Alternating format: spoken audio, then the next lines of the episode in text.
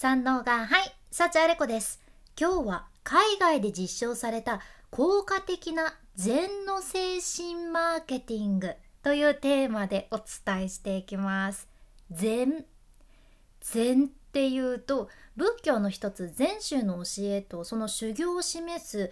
言葉なんやけど海外でも ZEN って書いて禅として知られとってこれねめちゃくちゃ簡単に言っちゃうと精神を統一して真理を追求していこうみたいな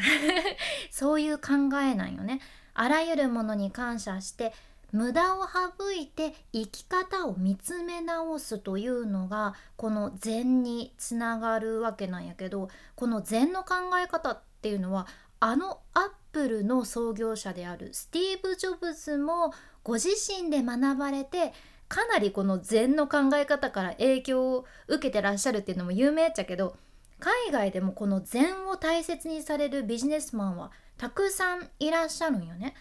で今回ご紹介するブランドのルルレモンこれはねカナダのバンクーバー発の高機能スポーツウェアブランドと言われていてヨガパンツとかそういう商品で世界中のヨガを愛する人たちに支持されてるブランドじゃけどこのルルレモンが禅の精神をすごく大切にされててうまくいってるんですよ。流れに逆らうんやなくって流れに身を任せる精神なんよね。まず今海外のブランドももうどこも悩んでらっしゃる問題としてデュープ問題というのがあるじゃんね。dupe 問題。これ dupe は DUPE で dupe なんやけど以前このポッドキャストでもご紹介しました。高級で値段の高いものとかそういうブランド物に似せて作られた安い商品これを dupe と言うんです。高級なブランド物のバッグとほとんど同じデザインのバッグが別のサイトで安い値段で売られていたりある有名なブランドのおしゃれなデザインの洋服がまた別のサイトでもうパクられててそのブランドものと同じデザインにして似せて作って激安で売られてたりっていうのがこれよくあるじゃんね。これは本当にいろんな大手ブランドも悩まされているしそのルルレモンも実際に悩んでいてこのデュープを売られることでその大手ブランドは売り上げを失ってるんよね。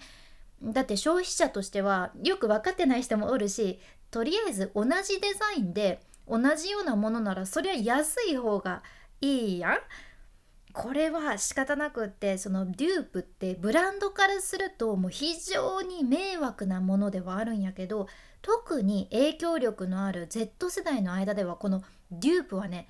本格的なトレンドになっていてできるだけ安く買えるコピー商品を見つけたらもうそれを自慢するような流れがあってねみんな見つけたよこれだったらあのブランドと全く同じデザインなのにこっちめっちゃ安く買えるよっていう感じやけんルルレモンとかも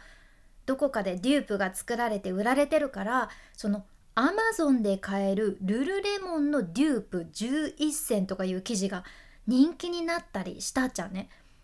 海外の SNS とかもうほんとすごくて TikTok もね「ハッシュタグデュープ」のものは再生35億いってたり「ハッシュタグルルレモンデュープス」っていうのもね再生1億5,000万とか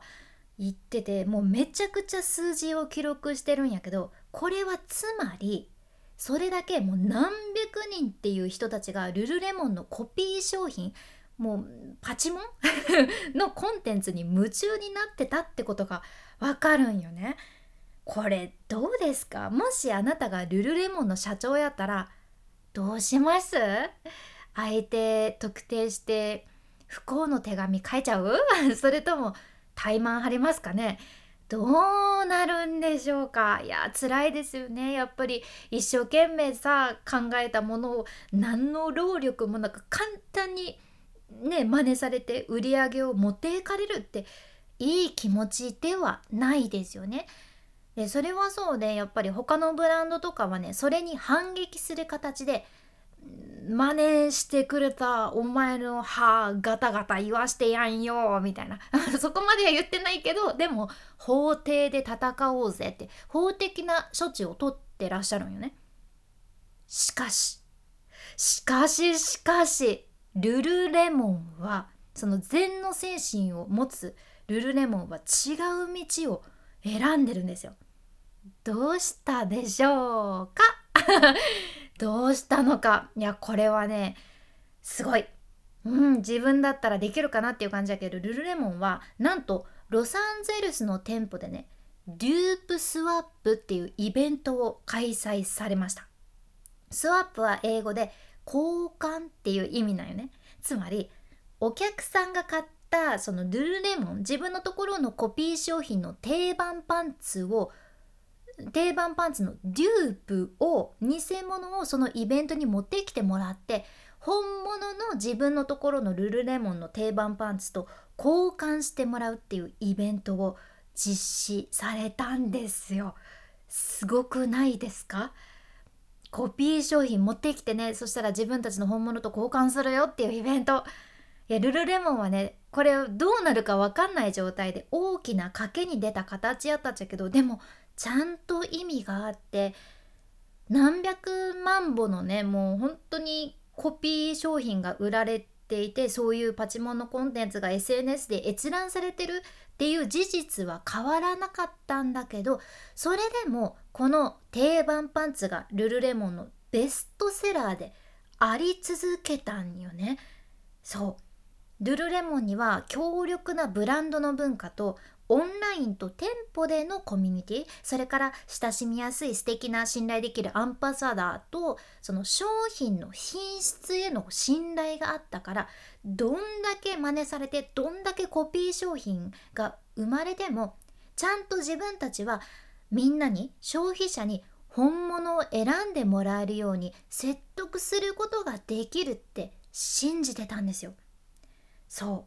うでルルレモンによるとねこのデュープスワップのイベントの参加者のうちなんと50%半分が新規顧客新しいお客さんで参加者の半数が30歳未満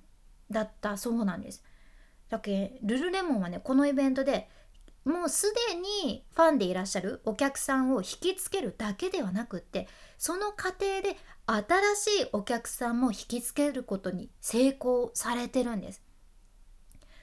50%半分が新規顧客ってすごいですよね。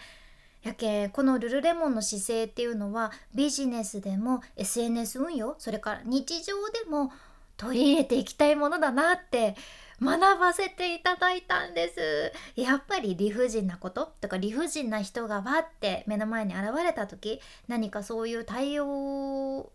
を取られた時に自分はどうするのかっていうのを問われますよね。もちろんその時に正論で争ってもいいんだけど今回のような禅の対応があるっていうのは選択肢として持っておいて損はないと思ったんですよね。